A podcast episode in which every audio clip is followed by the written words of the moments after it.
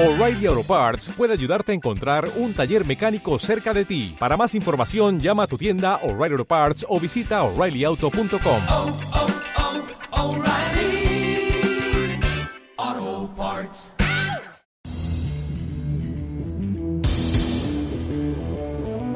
Aquí comienza Dados Verdes Fritos.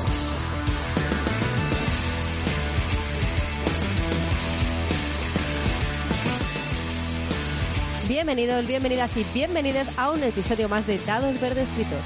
Esta vez, otra vez, en modo guateque. ¿Por qué? Porque sí, o sea, quiero decir, eh, ¿solo íbamos a hacer un guateque, un programa normal? Sí, pero ya no. Así que nada. Eh, Pablo, ¿cómo estamos? Pues aquí sorprendido de la vida. Ni entrevista, a tomar por culo el formato. Pero como soy al único que le interesa eso, pues ¿qué da? A tirar. Bueno, pues hoy tenemos a nuestro Fran. ¿Qué tal? ¿Cómo estamos? Buenas, pues oye, bien, bien, mm, os echaba de menos. Al no haber estado en el episodio anterior, os echaba de menos y, y me lo pasé genial escuchando. Me hubiera encantado participar en esa locura de nueva sección de Rafa, pero me lo pasé genial escuchando. Desean- deseando participar. Sé que hoy no tenemos, pero deseando participar ahí y ganaros a todos, que, que sois unos mantas. ¿Os, os acordáis cuando Fran hacía el Ludo Today en un minuto? Y me manda el cabrón 10 minutos casi de Ludo Today y yo digo, ¿y esto? Sí, qué Para que se note. Que te- que- que- que- voy a hablar, pero por mis santos huevos. He aprendido de Jonathan. Sí, sí. Oh. Estamos aprendiendo mucho de Jonathan. Que, por cierto, hablando de la nueva sección de Rafa y hablando de Jonathan, hay que decir que tenía razón. Sí. Y que había dicho glow muy bajito.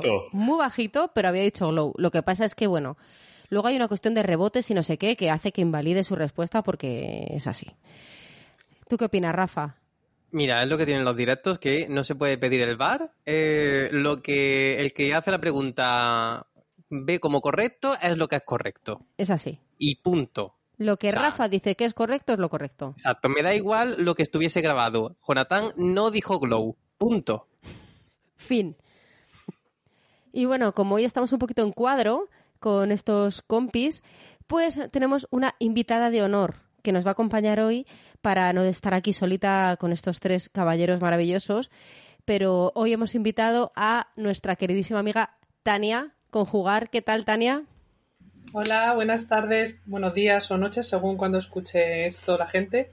Yo que vengo hoy quería participar en la nueva sección de Rafa y no hay. Es que estamos... Ay. Abre la trampilla y elimínala. Cogemos a otra persona. Es que estamos muy poquitas hoy, ya está. Esto, esto es todo lo que tenemos hoy. Normalmente que somos aquí chiquicientos y, y no hay quien, quien hable porque, porque nos pisamos unas a otras todo el rato, pues hoy aquí estamos. En fin, Petit comité. en petit comité, eso es. Sabes, Tania, que no se cobra en el concurso, aunque ganes. Bueno, ya, pero a mí me encanta jugar. Ah, eso, eso es algo que hay que mejorar aquí. El Rafa tiene que ir buscándose un premio, el que sea. Un premio Bueno, pues igual, igual al, al final de la temporada pienso algún premio, oye. No lo descarto. Ahí está.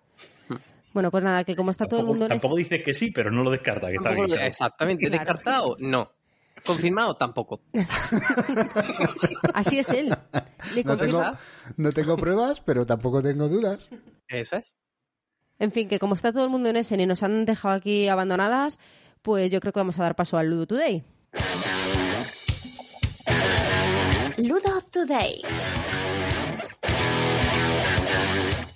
Pues venga, vamos con ese repaso quincenal de las noticias lúdicas y atentos que la cosa está completita.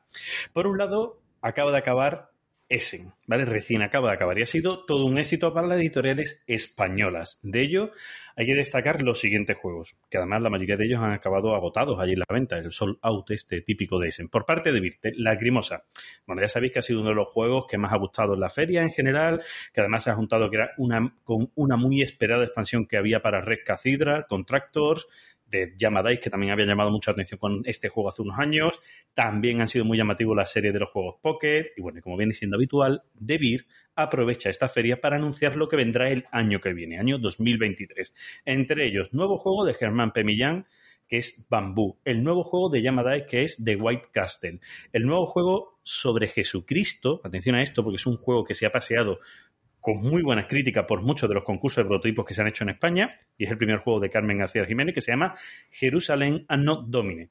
También ha habido otras editoriales que han funcionado genial. Entre ellos, Ludonova, con su juego Sabica, que es otro juego español, de los que más ha llamado la atención en Essen, también está firmado por Germán P. Millán, y que también, lógicamente, se ha agotado en su venta.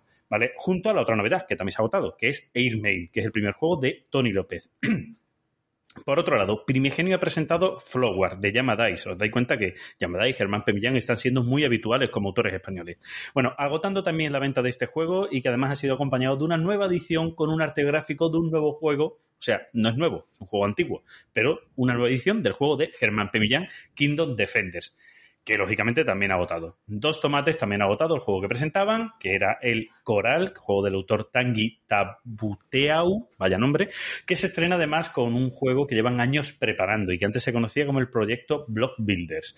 También agotando, por último, la editorial GDM, que ha presentado varios juegos, siendo su apuesta grande de este año el juego Insecta, de Eugene Castaño y Ferran Renalias, y que también ha funcionado genial. Así que creo que ha sido un buen ese para las editoriales españolas. Pero no termino aquí el Ludo Today, y es que se acaban de anunciar los juegos finalistas al premio JDA, Juego del Año de España, y que os paso a nombrar. Tenemos a Cascadia, de Randy Flynn, publicado por Delirium Games, Combo Up, de Katyap Stremer, publicado por Mercurio, Ibachi, de Marco de Marco Teubner y publicado por Arrakis Games, Top Ten de Aurelien Picolet y publicado por Asmodee Cocktail Games y Treasure Hunter de Richard Garfield y publicado por Devir. Y ahora sí, devuelvo la conexión preguntando por cuál es para vosotros el juego favorito para el JDA. Y que no se me olvide. Y también me gustaría hablar con vosotros de qué os ha parecido ese, qué os ha llamado la atención, que hay, que no, que sí. Venga, anda, contadme. Ahora sí que sí. Devuelvo la conexión a Villa Caperú.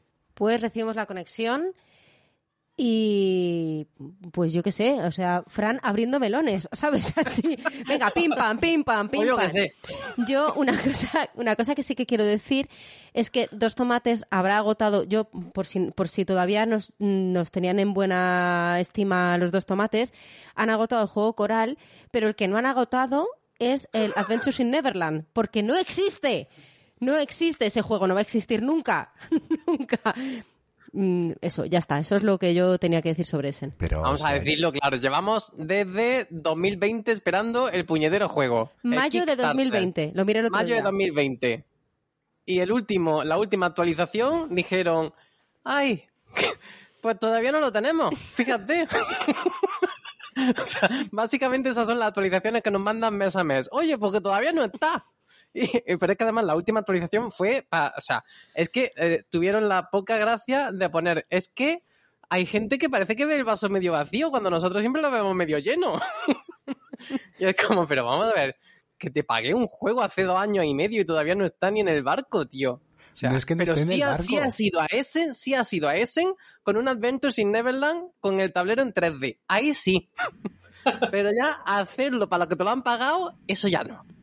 Venga, sí. hombre. Eh, Para hay participar en indignación de Kickstarter hay que tener una paciencia infinita, ¿eh?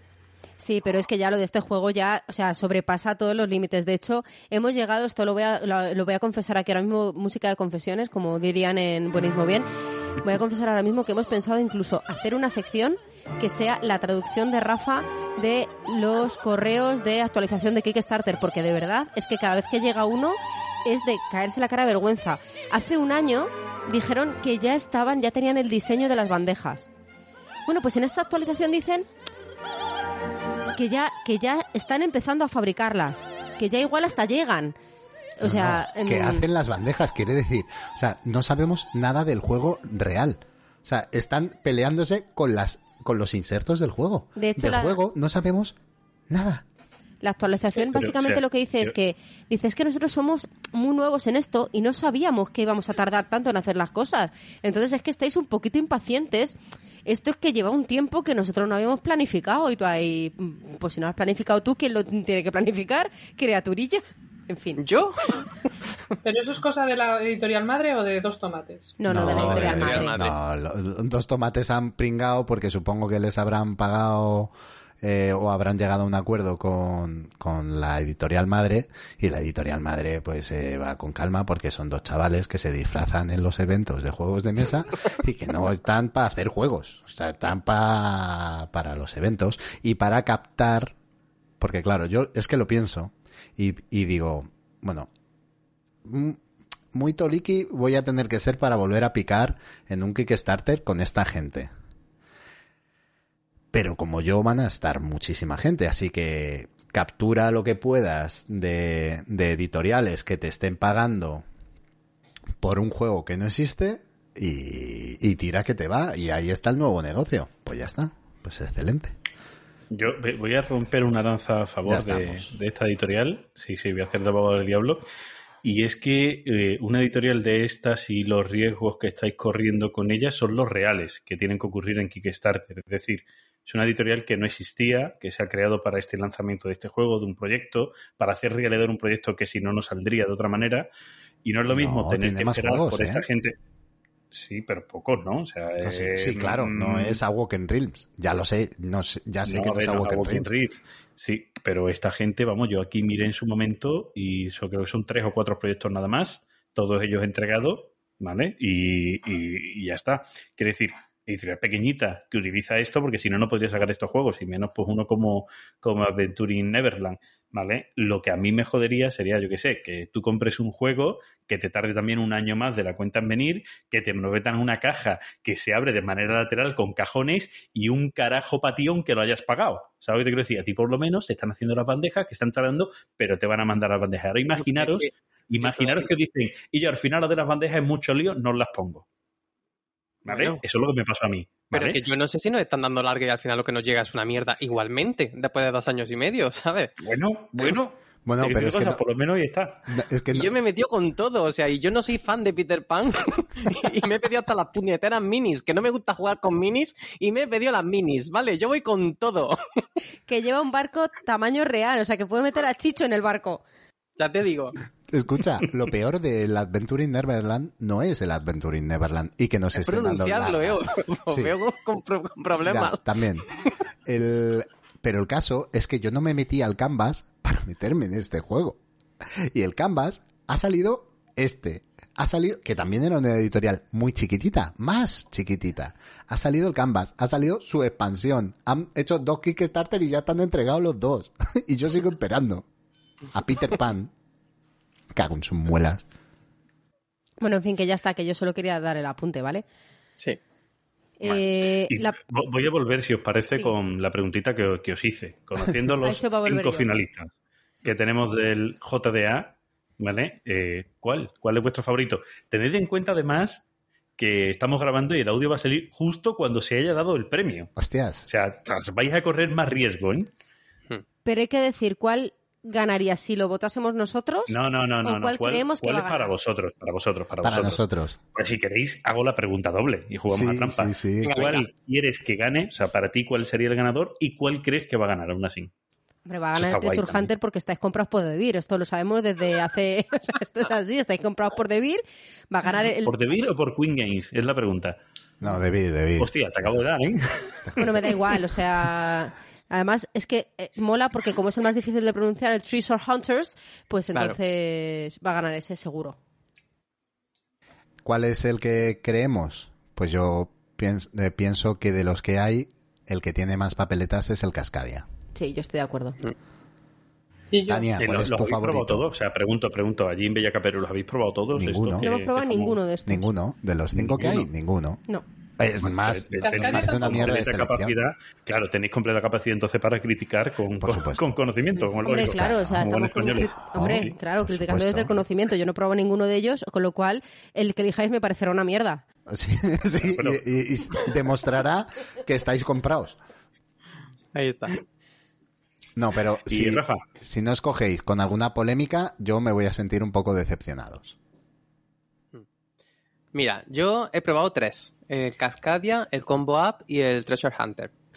El. Combo Up, bueno, Ibachi y Top Ten no lo he probado, así que directamente los descarto, no pueden ganar. No pueden ganar porque no lo he probado.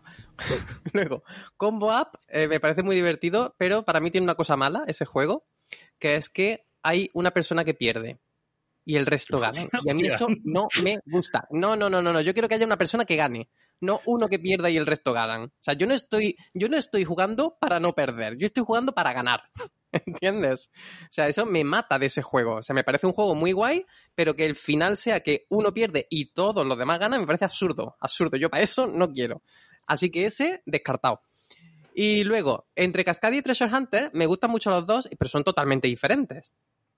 Cascadia, yo creo que va a ganar Cascadia, ¿vale? Porque ya está súper premiado y es verdad que es muy buen juego y todo. Pero eh, Cascadia es como un juego eh, tranquilito de relajarte, de hacerte tu, tu, parque con tus ecosistemas y tus animalitos y cumplir objetivos, está muy libre, porque además no es como Cálico que tienes una cuadrícula, digamos, un tablero y te tienes que ceñir a los bordes de este tablero, sino que te vas, vas eh, expandiéndote como quieras. Entonces es bastante relajante jugarlo en ese sentido y hay poquita interacción. Y es muy bonito.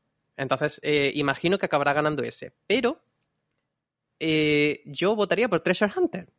Porque me parece mucho más divertido, hay mucha más interacción. Eh, lo, lo, malo que tiene Treasure Hunter para mi gusto, y yo al final lo probé y lo vendí, cuidado, es que es un poco simple en cuanto a mecánica. O sea, es un draft y ya está, es un draft. La mecánica del juego es un draft. Tenemos cartas, cojo una carta, me paso, cojo una carta, me... y ahora con lo que me he quedado, tenemos tres zonas del tablero, si no recuerdo mal, en las que tenemos que actuar. Una zona que tiene los tesoros verdes, azules y rojos, otra que tenía lo de los perros, los goblins o no sé qué, y otra, otra cosa. Entonces tienes es que ver. Las zonas de colores. Es, juegas en las tres zonas de colores, nada más. Exacto, con las cartas que te han quedado al final del draft, eh, te tienes que, tienes que hacer eso, ¿no? Entonces, eh, pues si vas a, bueno, no sé si lo explico un poquito de qué va, pero pff, así brevemente. Tienes como tres zonas al principio de, de, tesoros, verde, azul y rojo, y uno tiene eh, el que tenga mayor número de verdes y menor número de verdes se van a llevar cada uno una loseta, que puede ser buena o mala, entonces te puede interesar ganar mucho, quedarte con muchas cartas verdes o quedarte con pocas cartas verdes, lo mismo para azul, lo mismo para rojas. Y luego lo mismo, tienes otra mecánica de quedarte con unos perros para ahuyentar unos goblins y no me acuerdo cuál es la tercera parte. Total, que el juego eh, es bastante simple porque ya te digo que es un draft y después con las cartas que te quedan, pues resolver sin poder hacer mucho más. Bueno, sí que tiene unas cartas de acción que te pueden modificar, pero tiene tanta interacción y tanto tanta pullita y tanta cosita del final de yo me he quedado con un montón de cartas y resulta que otra persona se ha quedado con un número más y entonces me quita el tesoro y yo me tengo que llevar el tesoro inferior que es malísimo me parece mucho más eh, mucha más interacción mucho más sorpresivo digamos y me gustó más jugar a, a, Treasure Hunter ya te digo se me quedó un pelín simple al final lo acabé vendiendo porque bueno pero pero me gusta más la interacción de Treasure Hunter que el multisolitario de Cascadia ¿y el Cascadia lo tienes o no? sí Ajá, vendiste el otro, pero el Cascadia te lo has quedado. Sí, porque si quiero jugar a un juego de puteo, seguramente saque otro antes que el Treasure Hunter, pero si quiero jugar a un juego tranquilo, pues Cascadia es muy buena opción. Bueno, Tania. Es que por eso te digo, es que no compiten, para mi gusto no compiten en la misma liga, porque son juegos muy diferentes. Yo solo he jugado a Cascadia. Y quiero que gane Cascadia porque me gusta mucho. No, aunque solo haya jugado a Cascadia, es un juego que me encanta. Me parece además eh, que se lo puedes enseñar a todo el mundo, muy accesible. Creo también que Delirium eh, ha hecho muy buen papel con, el, con el juego eh, y me gustaría que ganara Cascadia, la verdad. Puedo haber probado otro juego que me haya gustado y no haberlo querido que ganara, pero en este caso sí. Me parece muy buena opción. Y tengo una pregunta para Fran, aprovechando en los juegos que se nominan en, en, otra, en otros premios, como es el de la Asociación Jugamos Todos, que son autoría y edición española, ¿vosotros no los tenéis en cuenta o sí entran dentro del premio Juego del Año? Eh, el, el, Juego del Año entra entre agosto, o sea, entre, perdón, entre septiembre y agosto. Septiembre de 2021, agosto de 2022. Pero no responde a la pregunta. Ah, perdón, pues me he perdido. No, que como me, me, ha sorprendido que no haya salido, por ejemplo, pues Bitoku, que ha estado muy en boga por todo el mundo. Ah, vale, perdón. Es, es, o sea, en, mi, en, mi, en, mi, mente he pensado en juegos de combinaciones Sí, entran, eh, no, entran todos los juegos. Decir, entran todos los juegos que, que se han publicado en español entre eh, septiembre del año anterior y agosto del, del año presente. Y han entrado. O sea, otra cosa es que pues no hayan sido elegidos finalistas, por lo que sea, ¿vale? Dentro de las bases, pues el, el jurado pues no ha visto que, que tengan los, lo, lo necesario para ser juego finalista del JDA. No sé si alguno de ellos está como recomendado, de los que tú más o menos estás pensando, o no, siquiera, ¿sabes? Pero Patri, ¿nos cuentas cuáles son los, los premios estos? ¿Los de Jugamos Todos? Ah, bueno, estaba mirando los de juego infantil del ex Ludi. Eh, lo que te iba a preguntar, Fran, es, ¿los recomendados ya están publicados? No, no, los recomendados se publican cuando sí, se sí, da el también premio. están publicados. Ah, también están publicados. También no, también, también, también están publicados ya, sí. Vale, vale. Eh, sí, bueno, pues también tenemos, en, también en el Festival de Córdoba se dan, ya que Fran ha dicho lo de los JDA, también en el Festival de Córdoba se dan los premios de la asociación Jugamos Todos.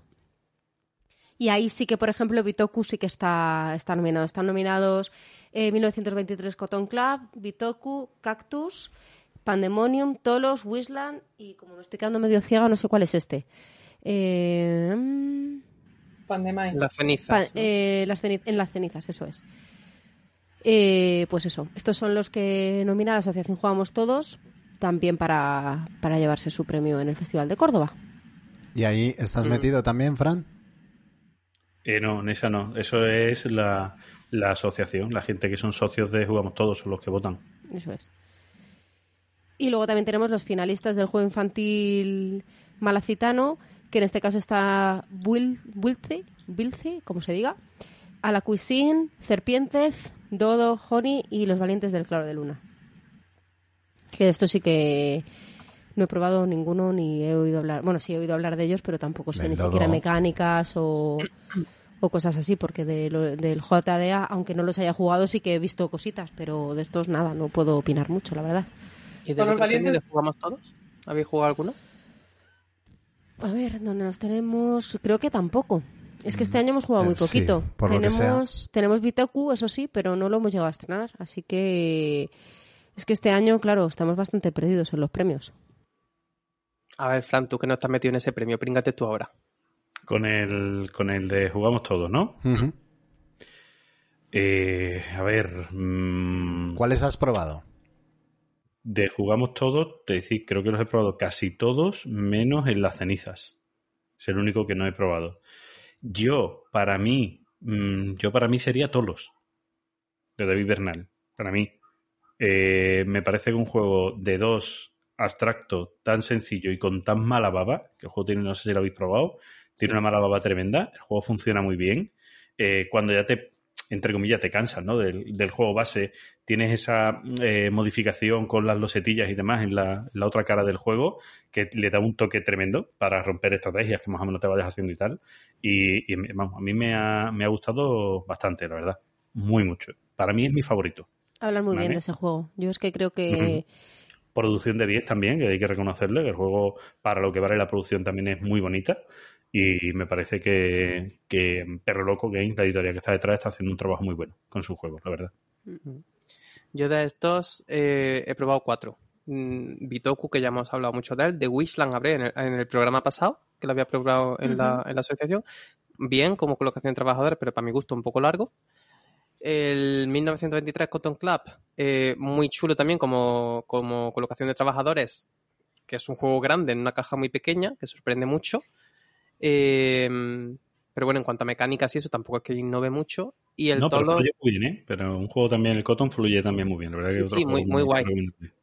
Y ya te digo, sorprende mucho que en una caja tan pequeña te, te pongan un, un- un juego de colocación de trabajadores que podría ser perfectamente de caja grande. Y el Tolos yo creo que también es mi favorito. A mí me gustan mucho los abstractos y es verdad que este está muy, muy bien pensado y, y da mucho pique. Yo jugué en Córdoba, además, en- cuando era proto, Pandemine, que es de elaboración de, de hacer pan. Es un juego de colocación de trabajadores. Se puede asemejar eh, sí, a un arquitecto o algo así, pero de elaboración de. Bueno, no tiene ese cosa del secuestro como tal, pero es un juego de un euro. También se me hizo un poco largo, pero igual es porque, claro, cuando estás en Córdoba quieres probar tantas cosas que, que se te hacen largos todos. Pues muy guay. Y Tania, tú que tienes peque, ¿Alguno de los infantiles que hayas probado? He probado el de Valientes, de Claro de Luna, ese le jugué en Interocio, y es muy, muy original, muy chulo. Tienes que ir poniendo piedras, avanzando con un- por, un, por un camino, vas cogiendo las piedras, luego las piedras tienen una puntuación, y ese es muy chulo. Y Dodo lo he visto, pero no lo he jugado. Dodo, desde luego, llamativo es. Es un juego muy Mm. llamativo. Luego no sé si, si jugarlo molará tanto como parece, pero es súper llamativo.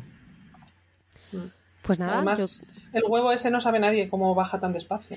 no, es un misterio de la humanidad. De la física, yo qué sé. Deberíamos llamar a Newton o algo. Mire, yo- hay una cosa que yo siempre le voy a reconocer a los juegos infantiles, y en eso, bueno, ABA y otras editoriales tienen, tienen mucho mérito, que son los que normalmente más apuestan por la innovación en el juego. Y hay que reconocérselo. En juegos ya de corte familiar o de corte para, para gente más aficionada en, en- en los juegos de mesa, no se suele innovar tanto como eh, coger cosas que ya funcionan. Pero los juegos infantiles, pues tenéis ese dodo, ¿no? O sea, intentar buscar algo que lo haga distinguible, que lo haga novedoso, me parece que son los que más arriesgan. Hmm, Tiene- y tiene parte de juguete también. Sí, bueno, este, este también, que es una cosa que, que tiene que ser atrayente para, para los más peques y, y eso lo, normalmente lo consiguen. Pero me encanta además muchos, con, con Dodo no pasa tanto, ¿vale? Porque es, es divertido, pero no pasa tanto. Pero hay otros muchos juegos infantiles, y entre ellos hay una línea de ABA tremenda, que nos gustan más a los adultos que a los niños. O sea, sí, posiblemente por, por ese rollo juguete, ¿no? Que tienen. Pero, pero eso, que mm, siempre le reconozco a los juegos infantiles y no soy muy experto en ellos, no los juego tanto, o no, todavía a día de hoy no, no tengo con, con quién jugarlo, ya se solucionará, pero, pero sí se los reconozco. Cada vez que los pruebo, que los veo, que leo sus mecánicas, eh, la verdad es que flipo con, con eso, con la innovación que tienen detrás. El Honey, por ejemplo, es uno de los pocos juegos que hay de atención auditiva. Eh, Mm, es, es una pasada. Es Sí. una pasada la mecánica. Escuchar cómo cae el sonidito es flipante. Sí, para saber cuántas, cuántas fichitas hay dentro y tal. O sea, me parece flipante. Bueno, pues antes de pasar a hablar de ese, que es el otro melón que ha abierto Fran, yo voy a aprovechar que está aquí Tania para preguntarle qué tal las lees, porque, bueno, Mini Mipel se puso malito, malito, malito y no pudimos ir, nos dio mucha pena. Entonces, cuéntanos un poco, Tania, porque nosotros no podemos contar mucho. Pues este año han sido en Aluche, en el Polideportivo Municipal de Aluche.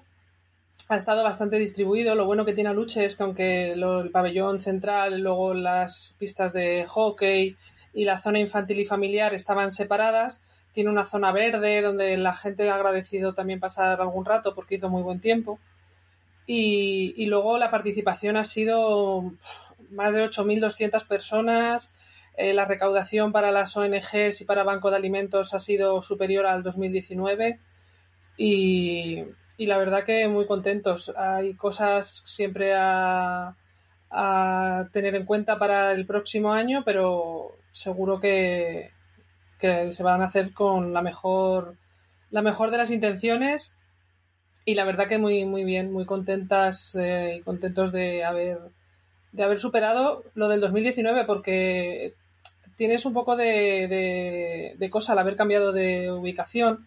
Las pistas de hockey tienen techo pero no tienen paredes, entonces si hacía frío, por ejemplo el domingo hizo algo más de frío y se notó.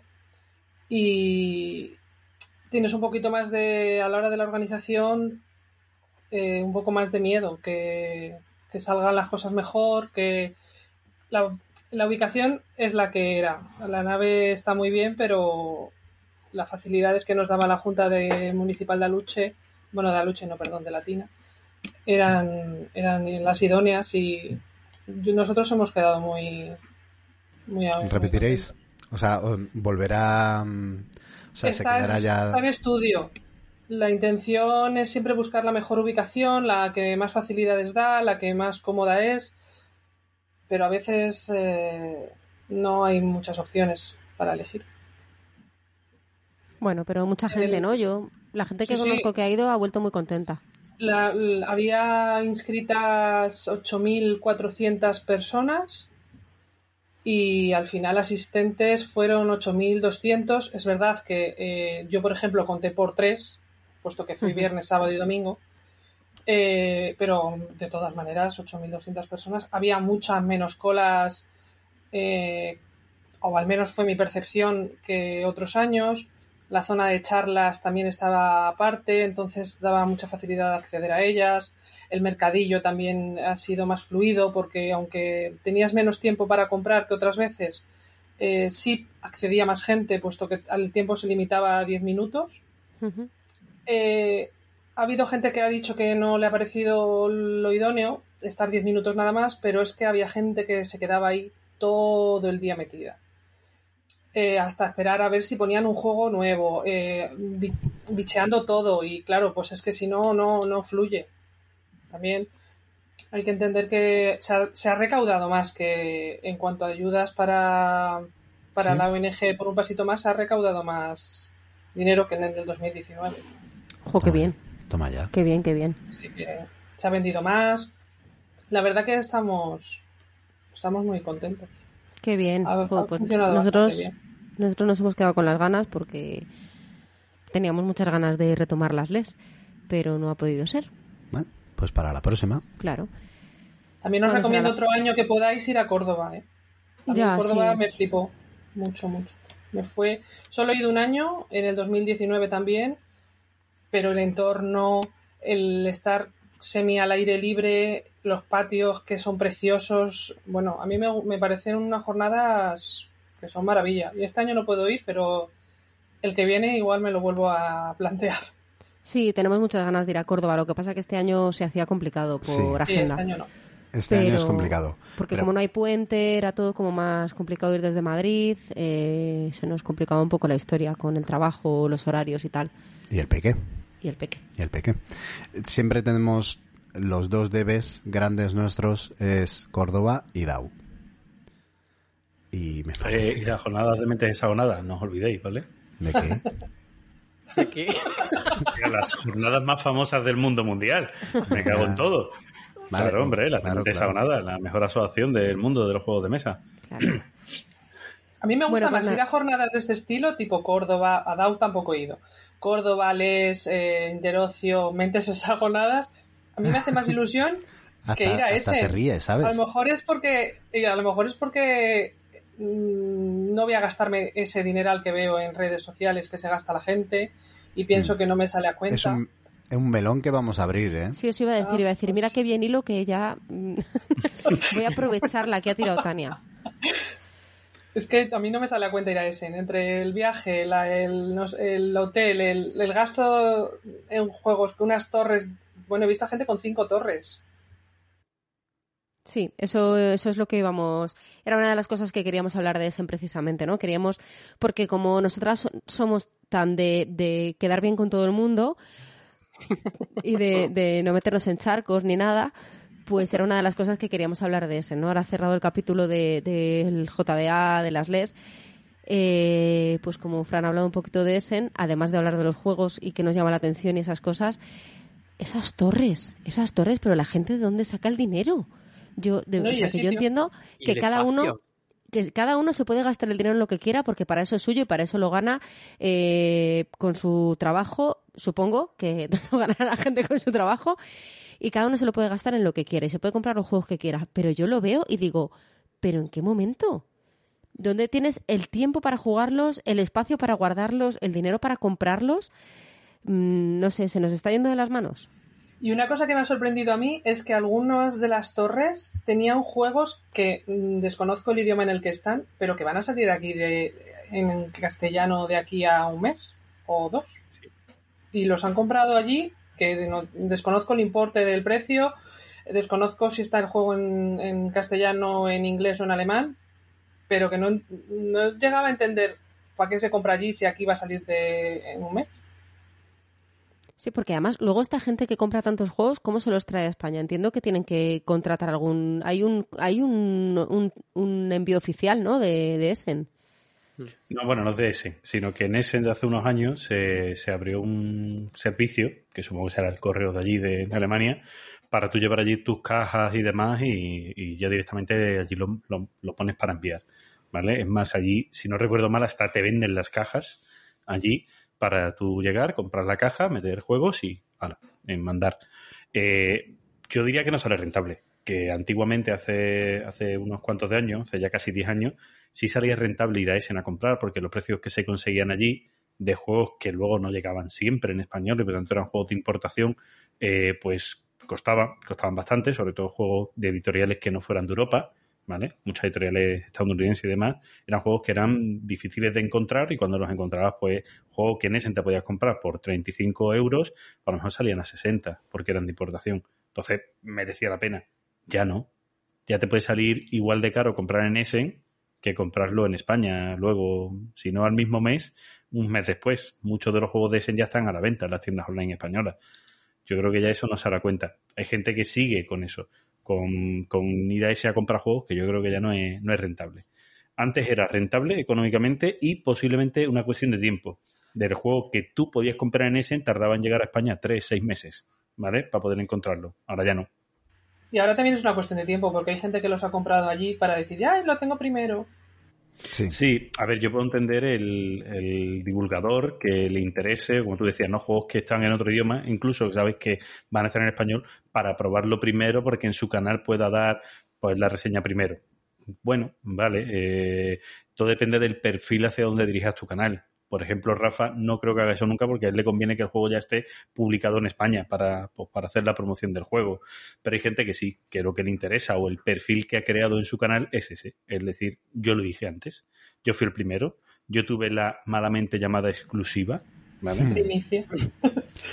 Yo hay un pequeño resquicio que todavía le dejo a Essen y es las rarezas. Mm, hay muchos juegos, muchísimos más de los que se publican en España y hay cosas muy raras, mm, juegos coreanos que aquí no los vamos a ver ni en pintura. Y hay gente que busca ese tesorito, ese juego mega raro que, que en principio no se va a publicar y se busca el juego coreano o el juego japonés o esto lo han hecho en... no lo sé. Pero, pero de esos también hay. Y también juegan un poco a eso, ¿eh? Eh, a, a, joder, es que este es tan raro que lo quiero. Yo, mi, mi compi de, de podcast Conexión Lúdica, Gizmo, eh, suele ir bastante a ese, una vez cada dos años así, y es lo que busca. Las Él va rarezas. rebuscando los juegos, bueno, no rarezas, juegos que no va a poder encontrar de otra manera. ¿Vale? Cuando va a ese, dice, no me voy a acercar a las editoriales grandes que me van a llegar los juegos, me voy a las editoriales, sobre todo las asiáticas, tailandesas, hongkonesas, coreanas, etcétera, porque es donde voy a poder encontrar juegos que a lo mejor no llegan aquí. Eh, ya a día de hoy van llegando, por ejemplo, poco a poco los juegos de Oink, la editorial Ujú. Oink. Mm, antes no llegaban apenas y es, la es una línea de juego que suele estar muy chula. Además, ha llevado el Heijo, se ha llevado el premio de ese en el Innosphere, el juego más innovador. Son juegos que pueden estar muy chulos y que no llegaban. Ya poco a poco creo que tiene un acuerdo con, con Asmodeo Inc. Y, y va llegando, ¿no? Que cada vez, lo que decía antes, cada vez son menos los juegos que no van llegando a nuestra zona. Pero sigue habiendo y ahora mismo es eso, el mercado asiático el más difícil de, de que luego llegue a, a encontrarse de manera fácil. ¿Hay alguna cosa de Essen, algún juego de Essen que os haya llamado especialmente la atención, la atención para, para comentarlo o pasamos directamente? Lacrimosa. A, a mí me ha, me ha No, flipado el Flowar, que lo voy a poder probar en la Pecon. Y me dijeron que, iba a Ujú. poder- que íbamos a poder. Y Flowar Ah, me parece precioso. Todos los juegos de autoría española realmente van, van a acabar aquí. Es que van a empezar aquí, de hecho. Eh, o sea, eso, eso llega seguro. Y luego los internacionales que han tenido también mucho bombo también van a llegar. O sea, a ver, en España, al fin y al cabo, tenemos la suerte de que aquí hay un imperio de juegos de mesa tremendo. Tenemos muchísimas editoriales, muchísimas editoriales fuertes. Y entonces todo lo que haga mucho ruido en Essen va a acabar llegando tarde o temprano. Entiendo también que haya gente que vaya a Essen a comprar juegos, gente de otros países en los que no se publica tanto juego como se publica en España. Pero yo qué sé, con el mercado que hay aquí. Más que de sobra, si es que no te da tiempo. Lo dice Pablo, que lleva sin jugar. No, ¿Cuánto tiempo? Juego, juego muchísimo en la PGA. Yo juego más en PGA que en físico. Sí, sí. Bueno, es que BGA es un vicio. Parece que Mira, no uno que ha salido en Essen es My Selfie, que lo estamos jugando. Lo estamos jugando Rotani y yo. Y, y la verdad que lo, lo he jugado un par de veces y también está gracioso. ¿no? Eh, Es un, como un Conecta 4, versión cumplir objetivos, eh, de color, eh, de luego hay objetivos dos, hay dos objetivos comunes y está curioso. de patrones, sí, está muy guay. Ah, qué bien. Sí, y luego yo tengo ganas de que llegue Cat in the Box, que ya hablé Mm. de él en algún programa y que acabará llegando, evidentemente, porque también ha gustado mucho en Essen. Y Turing Machine supongo que acabará, acabará llegando también, que es eh, de esto de adivinar códigos, pues eso, tipo búsqueda del planeta X y estas cosas, que me gustan El- a mí. ¿Como de cripto o no? Yo creo que es de hecho de los mismos de Decrypto, puede ser. Po- Podría ser. Es que me, me quiere sonar. de Le, Mas- Escorpión Máscara, no me acuerdo cómo se llama. La, Esa la editorial. De Sí. Scorpion le masqué. mismo. Scorpion le masqué. Son los mismos de Turing Machine, ¿no? Puede A ser. ver, que lo estoy Ah, buscando. sé. Diría Eh, que sí. Gente, yo os voy a abandonar, ¿vale? Que mi vida me, me reclama. Pero sí os dejo para que lo veáis eh, uno de los juegos que más me ha llamado la atención de ese, que es el, el 12 Río, el 12 Rivers, que por favor miradlo, ¿vale? Mirad un poquito la imagen de que va el juego, eh, que creo que tiene un poco de acción en tiempo real, con unas bolitas que van bajando por el río, con unas aperturas de puertas que tienes que ir poniendo y quitando, y tiene muy, muy buena pinta, ¿vale? Este si lo viera agua de noviembre diría que es bonito. Sí, Sí, esto, hombre, pero vamos, Agua de es Noviembre me dice ya que esto es feo, ya, ya, yo ya no sé qué hacer. Yo ya, vamos, me quito la pero vida, ¿cómo te, va a vamos. gust- ¿cómo te va a gustar a ti esto si es una fantasía? ¿Verdad? ¿A que sí? Es Pues, precioso. No pega nada contigo. No, Sí, hombre, nada. si me, si me hubieras dicho así con gotitas y que caen, que me hubieras dicho un barras, pues yo lo entendería, pero esto, esto es Oye, es bonito. precioso. Será tremenda. ¡Hala! Vale, pues mira. Que tiene una llama o una alpaca. O sea, con eso ya Sí, yo ya. te gana. No, pero es que además tiene un tablero eh, como que tiene una elevación y tiene unos canales eh, como troquelados a dos niveles y entonces van bajando por ahí las cosiquis. O sea, es una cosa muy bonita. Buscadlo a, en... a Wonderland eh, Legend. Claro, con unas puertecitas que si veis son los colores de los jugadores, que supongo que tienes que ir muy bien calculando dónde te vas posicionando y cosas por el estilo. Tiene muy buena pinta, la verdad. Hay que, tendría que repasar un poco bien, pues, tendría que leerme las reglas y ver bien de qué va, pero de, de primera me gana. O sea, de primera, como decía, es una fantasía visual ver el juego y lo que, y lo que puede llevar. Y luego yo ya, y con esto ya me despido, hay un juego que me llama mucho la atención, que es un juego eh, que mezcla eh, construcción de mazo con campaña, eh, con un poquito de civilizaciones y tal, que es el Revive, Revive, que es de Aporta Games, que yo imagino que también llegará en español y me parece muy curioso. Miradlo, además mirar el tablero individual, os lo pongo también por aquí para que lo podáis ver y, y ya os digo que es otro de los que a mí me ha llamado la atención en este Essen fuera parte, como bien decíais, de los juegos que sé que me van a llegar, que van a llegar en español, que van a llegar de España, que incluso son de editoriales españolas, que bueno, que poco a poco los iremos viendo. Estas son un poco las dos cosas más, o que yo no tenía en cuenta, o rarezas que, que viendo o siguiendo haciendo un seguimiento de Essen he podido, he podido ver. Pero bueno, Frank, este también es bonito. No es tan bonito como el ¿A que otro, sí? tengo que decir, pero este también es bonito. ¿Qué, este- qué te está pasando? Que se tiene que ir, eso es lo que, eso es lo que le pasa. O sea, es que como no está solo hoy, he aprovechado para contar juegos bonitos. Cuando está solo, le enseño cosas feas para picarla, nada más. Claro. Claro, es lo que hay.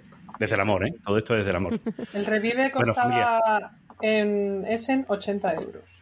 ¿Cuánto? 80 en 80 Essen. euros. Bueno, pues nada, se lo va a comprar Rita la cantadora, ¿eh? Ya os lo digo. bueno, Fran, gracias. Bye, bye. Chao, chao. chao. Chao. Bueno, pues eso decíamos, que si en Essen son 80 euros, no quiero saber cuánto cuesta Pero ¿cuál es el que vale 80 euros? el Revive. este, Revive. el Revive. Pues ya está, para ti.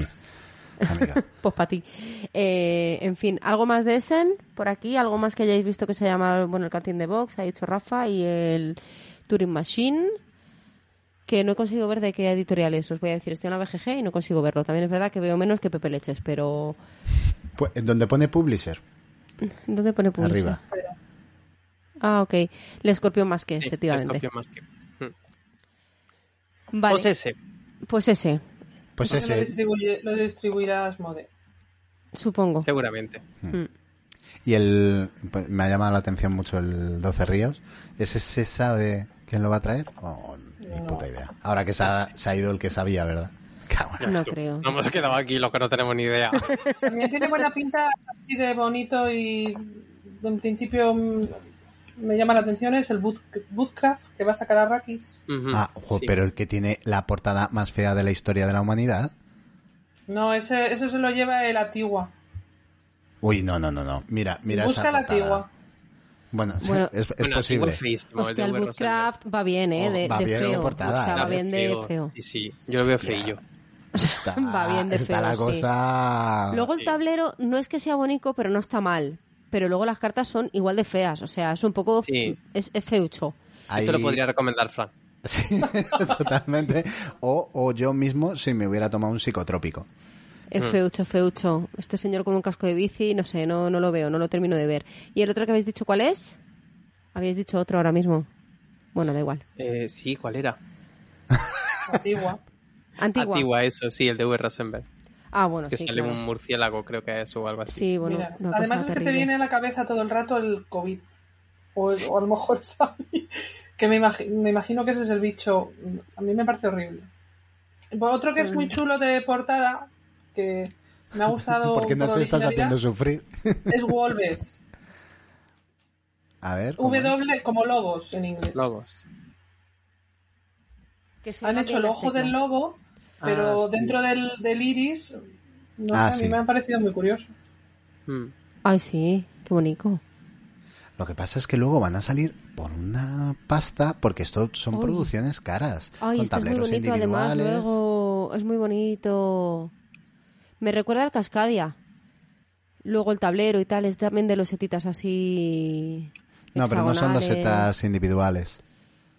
Bueno, pero, Pero bueno, me, sí, me sí, recuerda así, se monta un mapita un- parecido al del Cascadia y tal. Sí, sí, sí. Muy bonitos, Muy bonitos. muy bonitos. No, no han dicho nada del de Fox Experiment. El, el nuevo de, de Elizabeth Hargreaves. Ah, Que Bueno. no sé si se presentaba en ese o no, porque No, eh, yo que sé no. que no fue. Me quiere sonar no- que no llegó. yo creo que no ha llegado lle- tampoco. no llegó a tiempo, ¿no? No. Bueno. Que además está, está siendo polémico por el tema, no recuerdo ahora mismo por qué, pero sé que es polémico, ¿no? Porque- es de eh, reproducir de manera artificial las especies, ¿no? Y en- de forma controlada. En concreto, los zorros. Que querían hacer, eh, pues, zorros de, de andar por casa, de como mascotitas. Eh, Bueno, el zorro está en peligro de extinción. ¿no? del, pues como los gatos o los perros, pues tener zorros. No tenemos cerdos en casa. Los Yo no. cerdos estos... No sé tú. No, pero hay, hay gente que los tiene. Yo tengo una amiga que tiene un cerdo de estos vietnamita en casa, que es mentira, no son pequeños, esas se van a hacer más grandes y siguen más grandes, más grandes, más grandes hasta que dices tú, el cerdo o yo. Ah, bueno, y no he dicho que a mí me llama la atención el coral, ¿eh? Que yo he- me he metido antes con los dos tomates, pero el coral, como mínimo estéticamente, es precioso. Pues además no es caro. ¿No? ¿No? No, Pues tiene- no sé tiene si buena dijo pinta. Chris. Eh, no, Chris no, se llama Rosa. Rosa de, de dos tomates, 25 euros PVP. Muy bien. Sí, puede que ande por ahí. Pues tiene un montón de dados, ¿eh? Es- y es súper bonito. La verdad es que estéticamente es una ¿Lo habéis pasada. probado? No, todavía no. Y luego tiene un rollo, vamos, supongo que no tendrá nada que ver, pero tiene un rollo construcción así como el pueblo este que ha sido tan famoso toda la vida que van a reeditar. Tiene también una especie de construcción así, En 3D. sí, tiene, tiene muy buena pinta. Luego no, no controlo muy bien la diferencia- creo que mecánica. solo Creo que la diferencia es que solo cuenta lo que se ve desde arriba, no lo que se ve por los laterales, me Ah. parece. Sí, pero que bueno, que tiene... Tiene, Tienen cierta- vídeo los Condris. Juego Condriacos tienen... Sí, lo estuvieron jugando el viernes. Pues nada, a echarle un vistazo.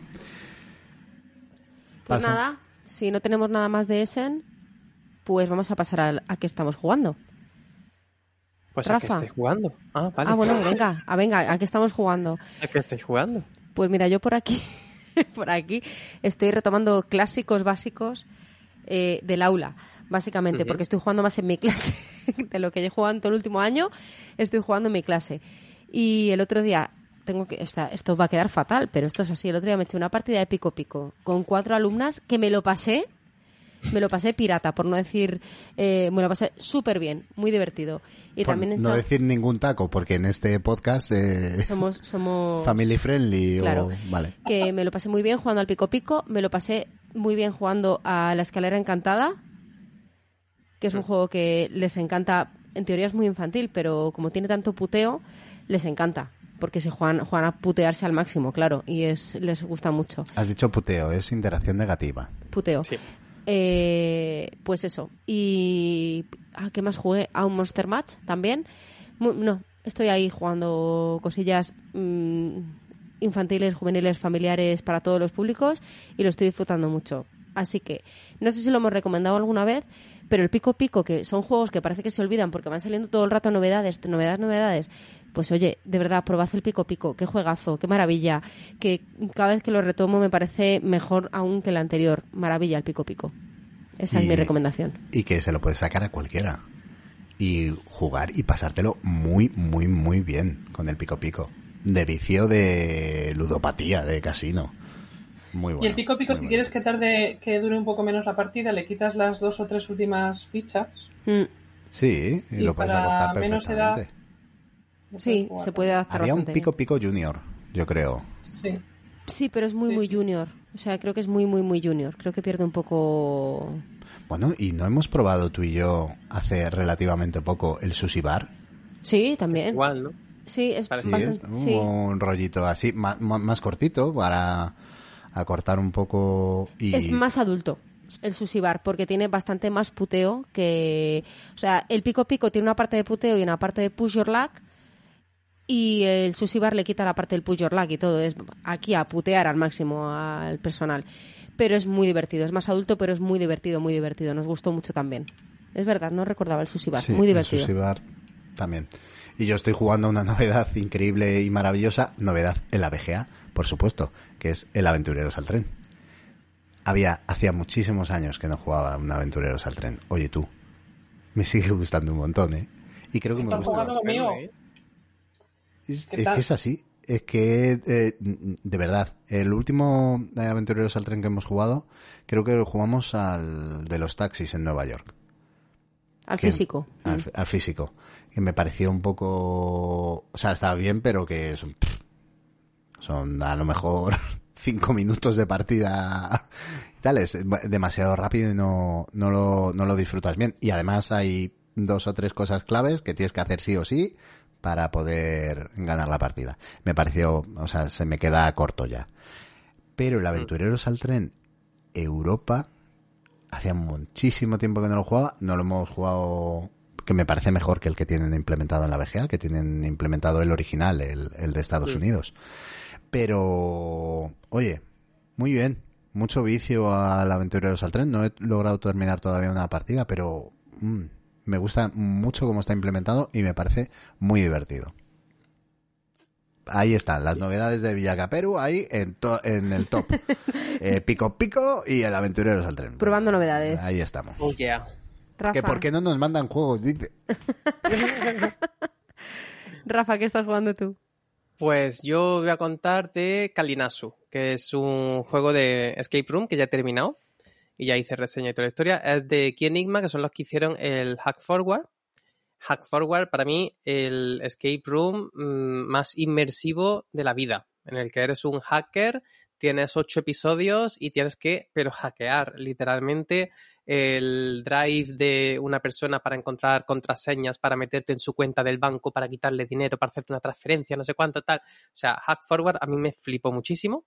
Y este Kalinasu tiene la misma, el mismo sistema, que es que tienes un chat interactivo con una IA y que es la que te va planteando los retos. Tú tienes evidentemente una caja física con unos sobres que tienes que ir abriendo conforme la IA te lo va diciendo, la persona con la que estás chateando. Y, y este tiene ambientación pues tipo eh, Indiana Jones. Más Mm. de, de aventuras, de, de descubrir cosas de un templo, de piratas, de tal, de ese tipo de, de aventuras. Muy guay también. Em, me gusta más Hack Forward. Eh, me parece que los materiales que traía en las, en las eh, en los sobres eran más originales. Este tiene algunos puzzles originales también. Lo bueno que tiene este es que son solo cuatro eh, episodios, mientras que Hack Forward era ocho. Entonces, pues si vais a jugar en grupo, tenéis difícil lo de quedar, juntaros y tal, pues este es más cortito. Y si no has jugado a Hack Forward, pues también te viene un poco bien como introducción al, al sistema este que tiene eh, muy guay. Y luego también he jugado a eh, Frutas Jugosas, que es uno. Es muy cookie ese juego. Tiene una- un montonazo de frutas de madera. Eh, tú lo que tienes es un tablero personal en el que tienes una isla de 5x5, una cuadrícula de 5x5, y tienes unos barcos en los laterales que te están pidiendo unos requerimientos de frutas.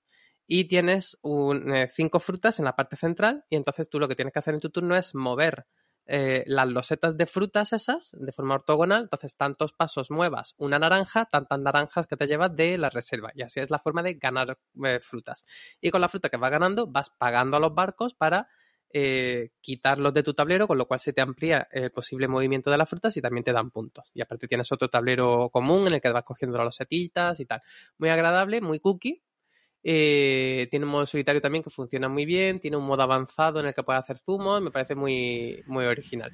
Así para todos los públicos. Y luego prueba, que me parece que vosotros también lo habéis probado, el Gasha de Trangis. Sí. Sí. Sí, sí. Me pareció muy chulo. Es verdad Muy que te crea chulo. la sensación esa de, de echar una monedita a, a una máquina de bolas y no sabes lo que te va a tocar. A ver qué sale, sí. Sí, tienes como en el dorso de, la, de las cartas, tienes como tres iconos o dos y uno de esos es lo que tiene la carta por el otro lado. Entonces Eso te la es. juegas un poco a, a ver, pues eso, a que te toque la combinación que tú quieres para después cumplir otro objetivo. Muy guay. Es Sí, es- facilito es una para especie- todo el mundo. Es una especie de Mm. colección de sets, pero no sabes exactamente qué carta estás cogiendo porque puede salir cualquiera de los tres símbolos que o de los dos que hay. Entonces es verdad que tiene ahí un puntito. Y ha ganado chulo. sobre todo el- la sensación esa de, de no sé qué me va a tocar y es muy picón, así Mm. que voy a echar otra monedita más a ver si me Sí, sale sí. mi set y luego juego otra porque eh, se acaba la primera partida y dices, ¿cómo? ¿Ya? ¿Cómo que ya? Y quieres jugar otra y otra y otra. Muy, muy picón, muy guay.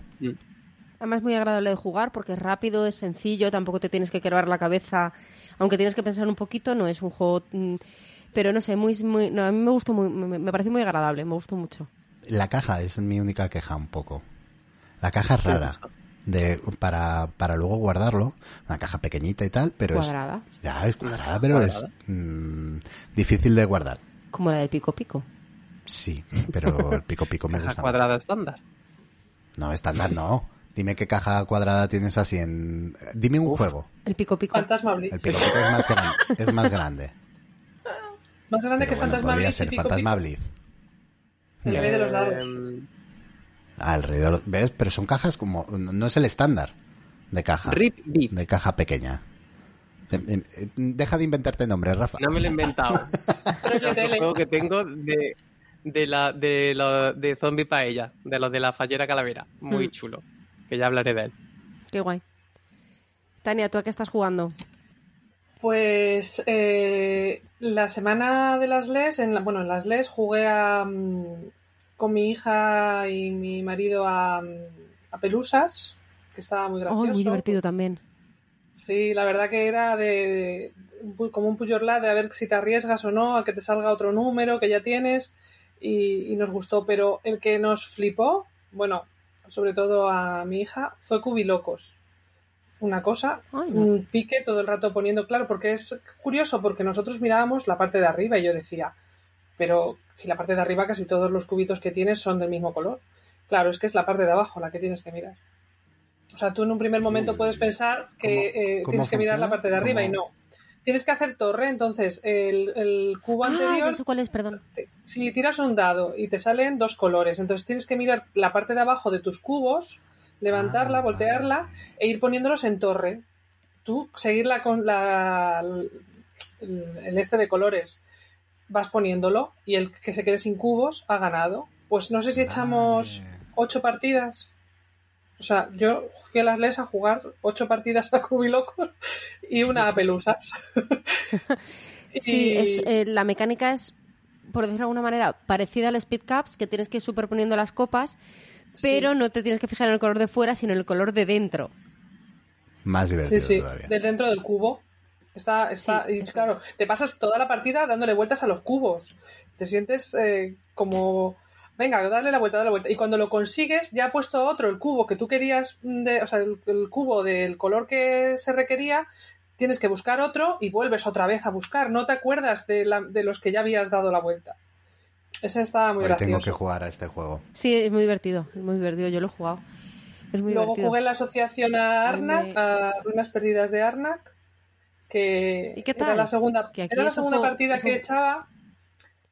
A ver, eh, a mí el juego me gusta. La verdad que me parece eh, buen juego, me parece muy original. Creo que eh, ha jugado en mi contra, como me pasa muchas veces, el tema de que, ah, juegazo, ay, Dios mío, que es la, la panacea, es que no ha habido un juego mejor, tiene un 8 con no sé cuánto en la BGG y está muy alto en... Excepto Claro. en dados verdes fritos, que es... Creo que no nos ha gustado a ninguno. Te baja un poco el, el criterio, el- la crítica. Pero a mí me gusta, o Ya. sea, lo volvería a jugar y lo echaría. Lo que no, no, a lo mejor no sería de los primeros elegidos dentro de los juegos que tenemos en la asociación, pero me gustó. Y luego también es un juego jugando con Vero. Con Vero, no sé. Yo no lo veía tan con Sí, Vero. tiene mu- sí, tiene mucho combo, tienes piececitas para... De hecho, el problema que tiene para mí el juego... eh, A mí me gusta, ¿vale? Me- me- pe- pero me parece que tiene mucha bola de nieve.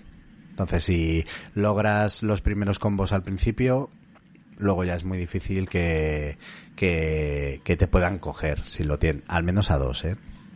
Me parece... Y si subes por un lado, Claro, El no, otro no, solo eso, poco- sino que si- si adquieres unas ciertas posiciones en el mapa y luego logras subir, pues es, es difícil que el resto te pueda coger y tienes muchas más acciones que los demás, entonces como tengo tres acciones más que tú, pues a la siguiente ronda todavía te saco más ventaja que, que la que ya tenía. Y así. Pero bueno, del Arnak ya hemos hablado largo y tendido aquí. Y luego el otro que me flipa, que es, no sé si tengo en BGA cuatro o cinco partidas abiertas, es Seasons. Me gusta muchísimo. Hoy tengo que aprender a jugar. Es muy Pues fácil, ¿eh? está muy bien. Me apetece. Yo tengo tutorial, Pablo, yo tengo tutorial. Pero no lo he visto, Rafa. O sea, mira, hay una cosa que Qué es- fuerte. Sí. Yo los, yo te pongo los links en Telegram, pero luego no los veo. Rafa no lo veo. No me da la vida para verlo. Nosotros tenemos una costumbre y que queremos retomar porque nos hace estar conectados un poco a la actualidad de los juegos. Que nos viene bien económicamente no estar súper en la, lo que va a salir semana a semana, nos viene muy bien económicamente porque no, no, no tenemos mucho hype, entonces compramos mucho menos. Pero hay una tradición que nosotros teníamos todas las mañanas de los domingos, veíamos a Masivi, nos poníamos el desayuno y desayunábamos con Masivi con sus novedades de la semana de Zacatrus. Ostras, mm, el otro día creo que vi cinco minutos y dije, "Os- lo echo de menos. Echo de menos ver vídeos de juegos. Escuchar a otros divulgadores o divulgadoras que están hablando de juegos. Mm, uf, lo eché mucho de menos, lo mismo toca retomar. Sí, yo creo que hay que retomar. Hay que, to- hay que retomar. Lo que pasa es que es muy difícil porque con el peque no queremos que vea pantallas y si no queremos que el peque vea pantallas, nosotros no podemos ver pantallas. No porque Así hacen estamos ahí. soy su, soy su espejo.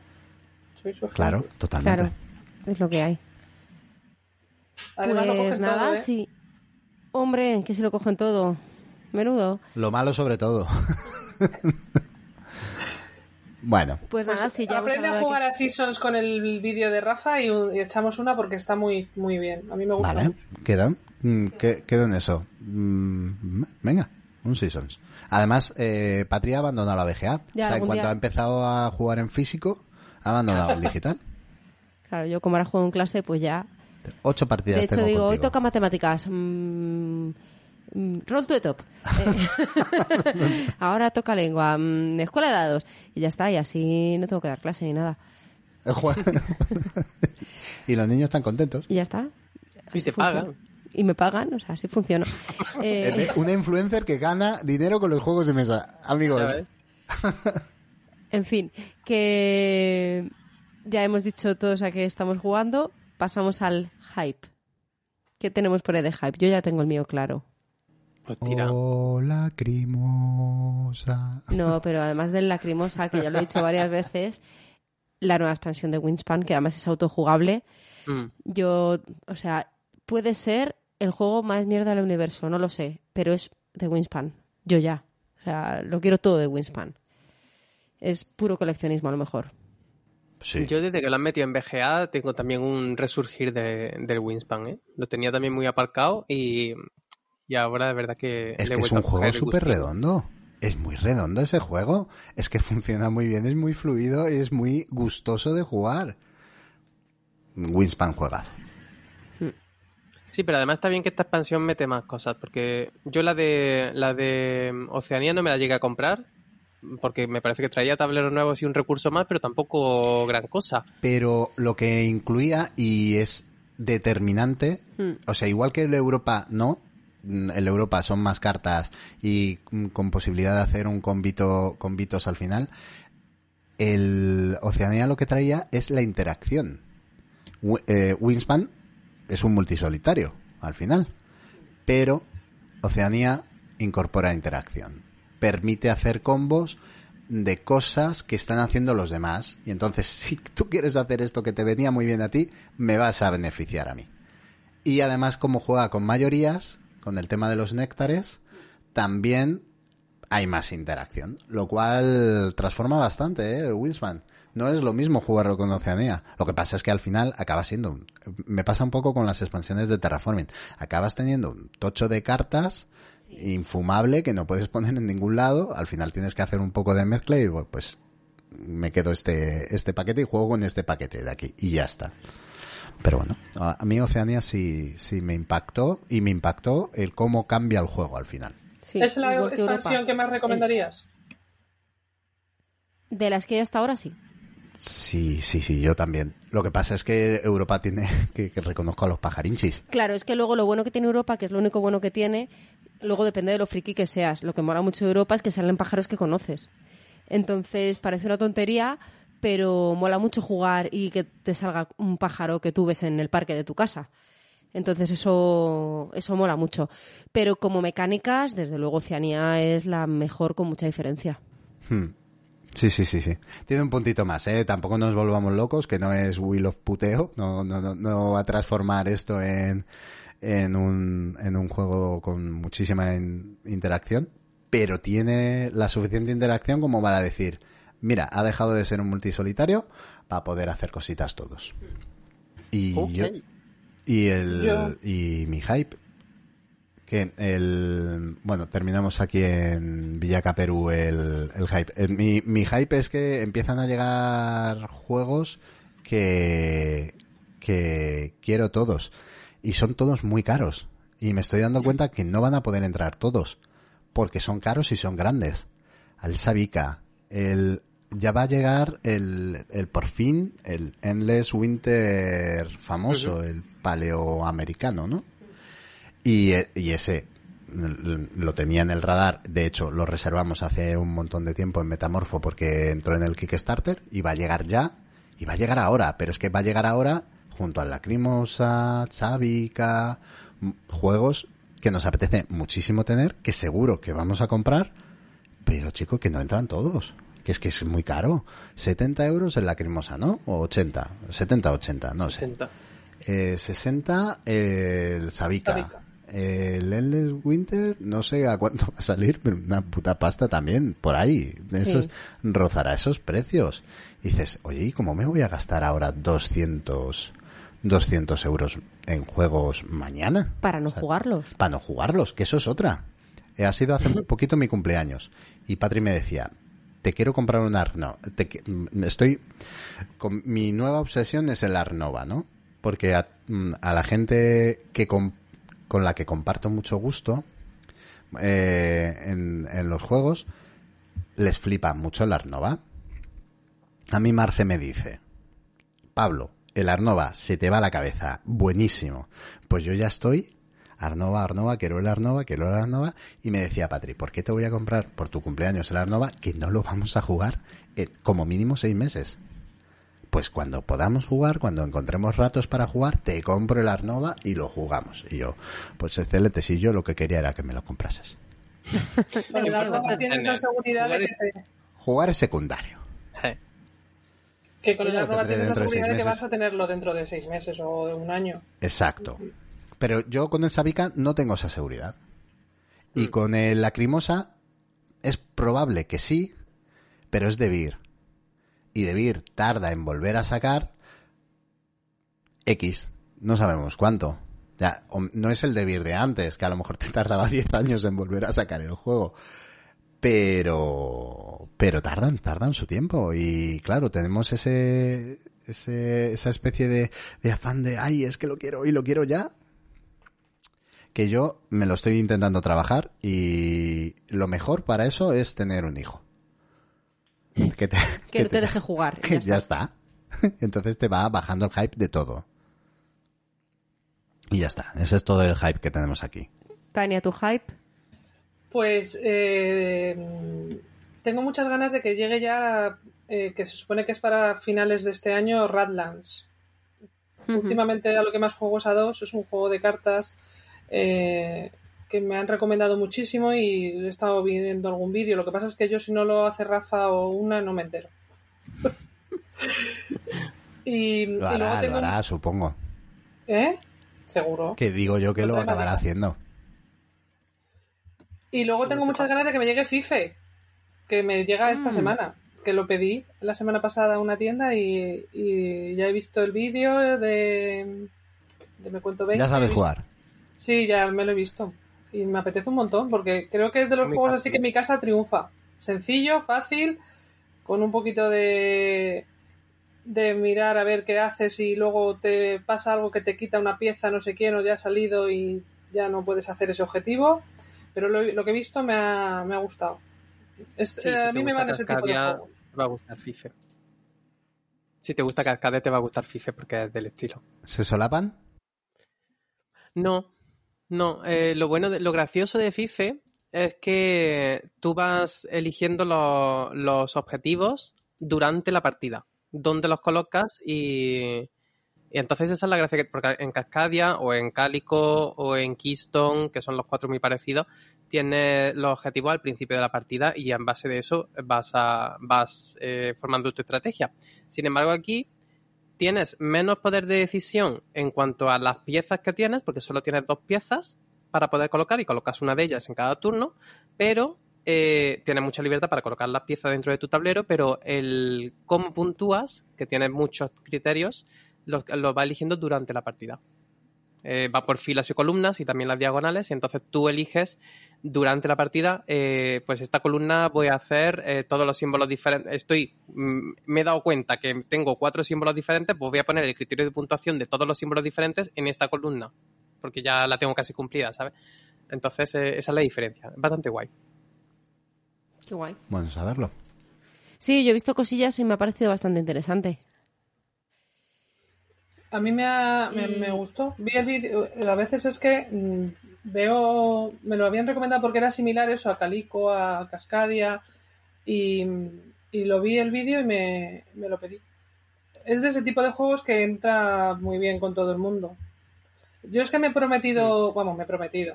Me he, marcado un, un es- Este es mi espacio. Y aquí no me puedo salir. Para que entre uno tiene que salir otro. Y, y me lo he propuesto y lo estoy consiguiendo. Es de las pocas veces a día de hoy que puedo decir que tengo la colección cuadrada, como si dijéramos, para que no, que no tengo ganas ni de vender ninguno y tampoco tengo muchas de comprar. El, salvo el no Tania, tengo ¿cuántos juegos tienes? Pues entre ¿Los míos y los de mi hija, sí, los tengo en la BGG y la tengo actualizada. Eh, entre ambas tenemos ciento y poco. Ciento. Muy no llega a bien. 110. Ah, una... pero míos, solo míos, pues bien. 80. No llega a 80. Yo sí, creo pero que es que no necesito lo más perfecto para- una... Claro, yo creo que es lo perfecto una ludoteca. Tienes mogollón de variedad, pero Mm. no necesitas más. Si es que al final no necesitas más. Sí, pero vuelven a salir juegos y yo los quiero. Ya. Pues entonces no voy tiene a que vender salir el. Wingspan porque entré en lacrimosa. No, no, No, a lo mejor Wingspan ahora no, pero- quiero vender ninguno. ¿Seguro? Pero eh, yo miro mi colección de juegos, sí, la verdad es que sí. O sea, sí, vale, tengo cajas pequeñas que no me importaría que salieran, pero si meto un lacrimosa y saco un cerveceros, pues, a, a lo mejor tu karma se equilibra, pero pero el espacio no. Y, el- y económicamente tampoco, tampoco, se equilibra. tampoco se equilibra. No.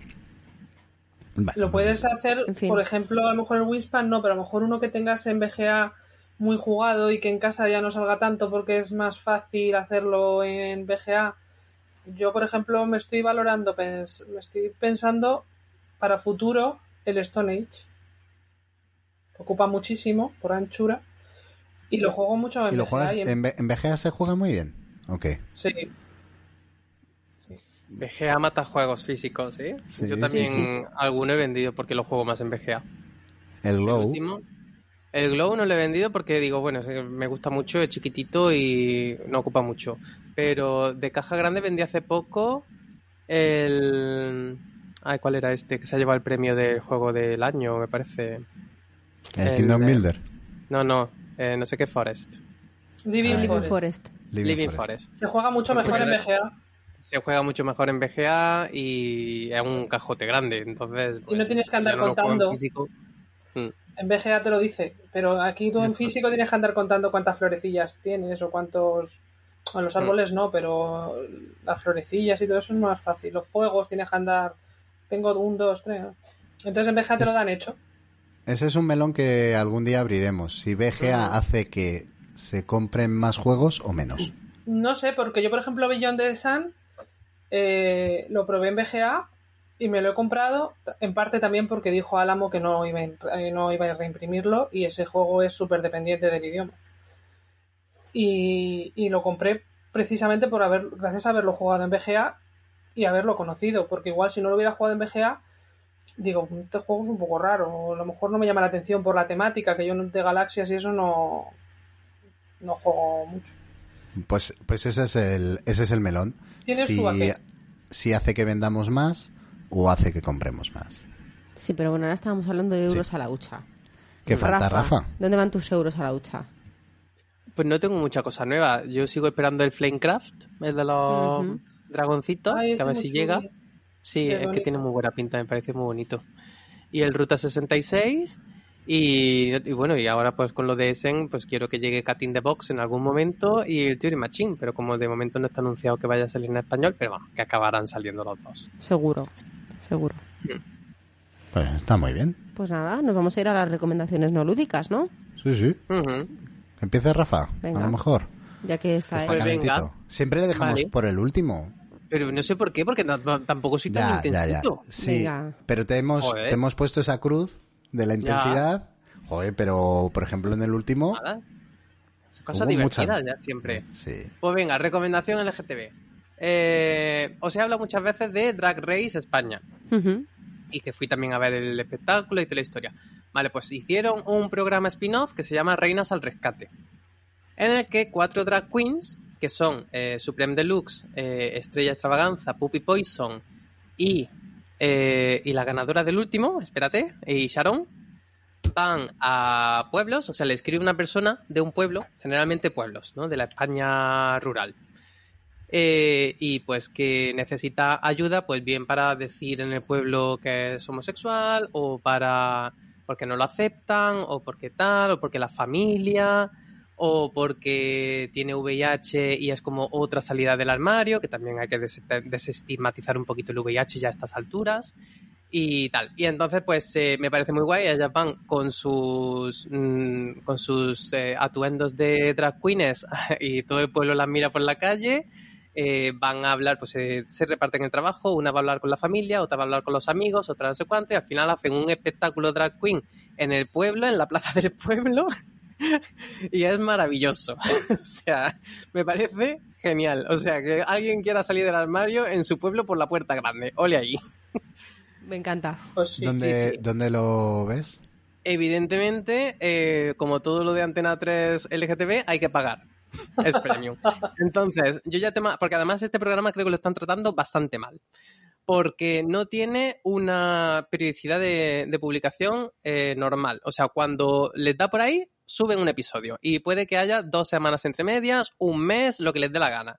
Entonces me parece muy poco formal y que encima estoy ya cansado de que haya que pagar por esto. eh, entonces yo me he quitado la suscripción, yo he visto solo dos episodios de estos. eh, sé que hay otro más y cuando haya unos cuantos me pagaré un mes y los veré todos de golpe. Y va a ser mi forma de protestar por A3 Player, que me parece ya de risa, que todo el contenido LGTB tenga que ser pagando y además que paguen por, eh, o sea, que haya que pagar por el A3 Player cuando tienen un catálogo de mierda. O sea, porque no sois Netflix, no sois HBO como para que la gente tenga que pagar todos los meses por ver física o química, ¿entiendes? o sea, si sacáis más contenido, pues todavía, y contenido variado, y no que releguéis todo el contenido LGTB o todo lo que tal, en vez de ponerlo en abierto, que ayudaría muchísimo a la visibilidad y a que esta sociedad avanzase muchas cosas, pues no. Pues nada, esa es mi protesta. Lo recomiendo y me he quitado la suscripción. Al final se ha puesto intenso. ¿Ves? Igual Esto, por eso lo dejamos el último. igual que el Treasure Hunter. Me parece un juegazo el Treasure Hunter y lo he vendido. Pues igual. Me encanta. Tania, ¿tu recomendación no lúdica? Pues eh, he estado viendo la semana pasada y esta mañana, eh, que estoy de día libre, eh, las últimas de la fila. Y me ha gustado un montón. Es una serie de Netflix. Eh, son cinco amigas que una de ellas eh, tiene cáncer y antes de que le den su sesión de su primera sesión de radioterapia eh, se van de viaje a la playa a Cádiz. Se van de fin de semana bueno de fin de semana de semana y tienen que se ponen cada día abren un papelito con un con un reto. Hay cinco retos uno pro- propuesto por cada una de las amigas y tan chulos es una serie que además eh, creo que habla mucho sobre la amistad eh, sobre cómo apoyar, cómo, cómo eh, también hay eh, un poco de LGTBI porque hay una, bueno, no voy a destripar nada, pero es un- me ha gustado mucho. Es un canto a la amistad, al apoyo, a la ayuda, al, al- a los valores entre amigas. Ha, me ha parecido una serie muy. Además, luego al final es un poquito es entrañable porque ya se no, no te dicen quién es la persona de las cinco que tiene cáncer hasta el final. Entonces también tú elucubras, piensas quién, quién es. Piensa, yo quien pensaba que es no era, y la verdad que quien menos pensaba era. Está, está muy, muy buena, me ha gustado. Qué guay. Yo la empecé ayer y, y me, he visto solo el primer capítulo y me gustó también un montón. Son seis, además son se- a mí es que me gusta, yo tiro mucho a series por, por porque yo solo tengo una tele en casa y tiene dueña y no soy yo. Y, Lo que sea. y entonces tengo que ver series que tengan un principio y un final, mm, no, no de 80 temporadas y de 50 capítulos cada temporada, porque gen- cuando la empiezo, si tengo que ver el siguiente en tres o cuatro o cinco semanas, ya se me. Ya. Pues yo traía una recomendación. Yo sé que esto no es un podcast precisamente familiar, pero como mucha de la gente que nos escucha tendrá peques en casa, y alguna vez sí que he hablado de, de la música de calidad para peques, que afortunadamente cada vez hay más.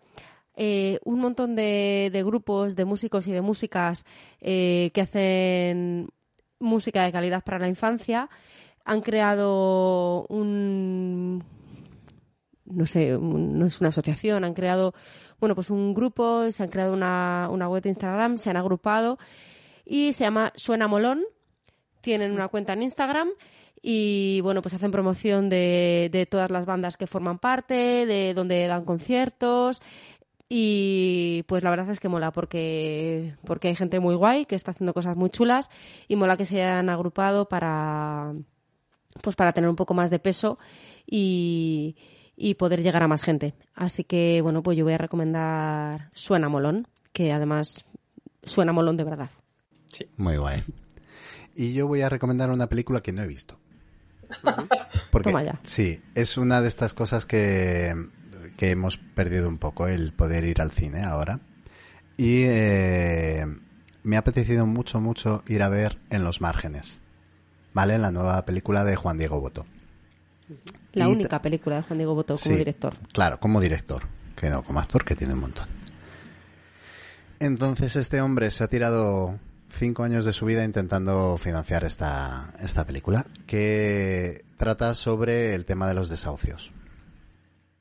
Eh, cómo ha cambiado un poco el paradigma, lo estuve escuchando también en Buenismo Bien, que le hicieron una entrevista muy chula, que también os aprovecho para recomendar, y él hablaba cómo, cómo ha cambiado el discurso en España, ¿no? Ahora ya no se habla de desahucios. Hace cinco o seis años, o diez, se hablaba de los desahucios y de las familias que se quedan sin techo. que te venía el banco y te quitaba la casa, porque no la podías pagar. Y ahora se habla de ocupas, de la ocupación.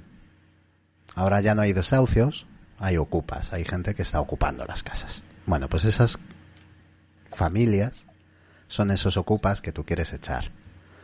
Entonces, eh, te habla un poco de, del tema del desahucio en España. Y me parecía muy un tema muy interesante, un melón muy guay y me apetecía mucho ver la peli. La veré. No sé sí, cuándo. además, además Juan de Goboto ha hecho, ha hecho una investigación súper potente y ha estado al lado de las familias, de la plataforma de afectados por, por la hipoteca, eh, ha hecho un trabajo de, de investigación brutal para poder hacer esta peli. Yo también tengo muchas ganas de verla porque, porque le escuchas hablar sobre ella y le ha puesto tanto cariño, tanto trabajo. Y luego además es que, bueno, esto ya, nosotros como siempre nos metemos en charcos, pues eso, es un tío que a mí me queda especialmente bien porque en todas las manis que hicimos cuando la marea verde, que fueron muchas y fue una etapa muy dura, en todas, casualmente porque allí había muchísima gente, pero en todas me encontré a Juan Diego Boto con su camiseta verde eh, reivindicando la, la escuela pública, ¿no? Y entonces que hay alguien mm, con ese nivel de, de bueno de, de figura pública y, y conocida se moje en las cosas en las que realmente cree me, me parece me parece que es de reconocer y de y de, de tener en cuenta y, y apoyar Pues le han llovido de todos los colores. por supuesto claro Como, como a toda la gente que se moja con cosas polémicas es lo que hay Ah, bueno, y voy a, aprovechar y hacer un pequeño disclaimer a mi anterior programa. Nos han escrito en iVoox y hay un anónimo que yo, para mí los, todos los que escriben en anónimo son la misma persona, ¿vale? Son el señor anónimo o la señora anónima. Eh, y que eh, he, de, he de pedirle disculpas porque se sintió insultado. Yo no sé si es eh, con mi recomendación de Los Anillos de Poder. Eh, él se sintió. Él, porque creo que es un él, se sintió insultado. Porque yo dije que los pollaviejas que creían saber lo que opinaba, lo que opinaría Tolkien sobre esta serie, o eh, todos aquellos que hicieron un, eh, esta, esta especie de, de boicot en redes a la, a la serie por temas tan onerosos e importantes como que haya una mujer protagonista que es guerrera y lidera, o haya elfos negros, pues si eres racista o eres machista y te has sentido mm, insultado por mi persona, pues si eres cualquiera de esas tres cosas, o crees y tienes conexión directa con un señor que lleva muchos años muerto, o eres un machista o eres un racista, pues oye, nada que objetar en que te sientas insultado. Venga, mi no me ha salido muy bien el disclaimer, ¿no? no pero bueno ya Se ha está se ha entendido. Yo creo que se ha entendido, sí. Pues nada, eh, yo voy a decir que me he dado cuenta como hace dos minutos de que hemos dicho que este programa es un guateque y no tenemos que no te pillen. El que no te pillen es que no hay que no te pillen. Toma ya. Ah, ese era. ¿Lo habéis averiguado la Lo- audiencia? audiencia. ¿Eh? ¿Lo habéis pillado? ¿Eh? Porque yo no. en fin, hoy ha sido un poco a la carrera el capítulo, por si no os dais cuenta, ¿vale? Por si no lo habéis notado, ha sido un poquito a la carrera y me acabo de dar cuenta hace tres minutos de que no hemos tenido que no te pillen hoy. Eh, que además me tocaba a mí. Correcto. Por, te es- tocaba a mí por eso hacerlo. no hay que no te pillen. Eh, bueno, pues nada, pues que no hemos tenido que no te pillen.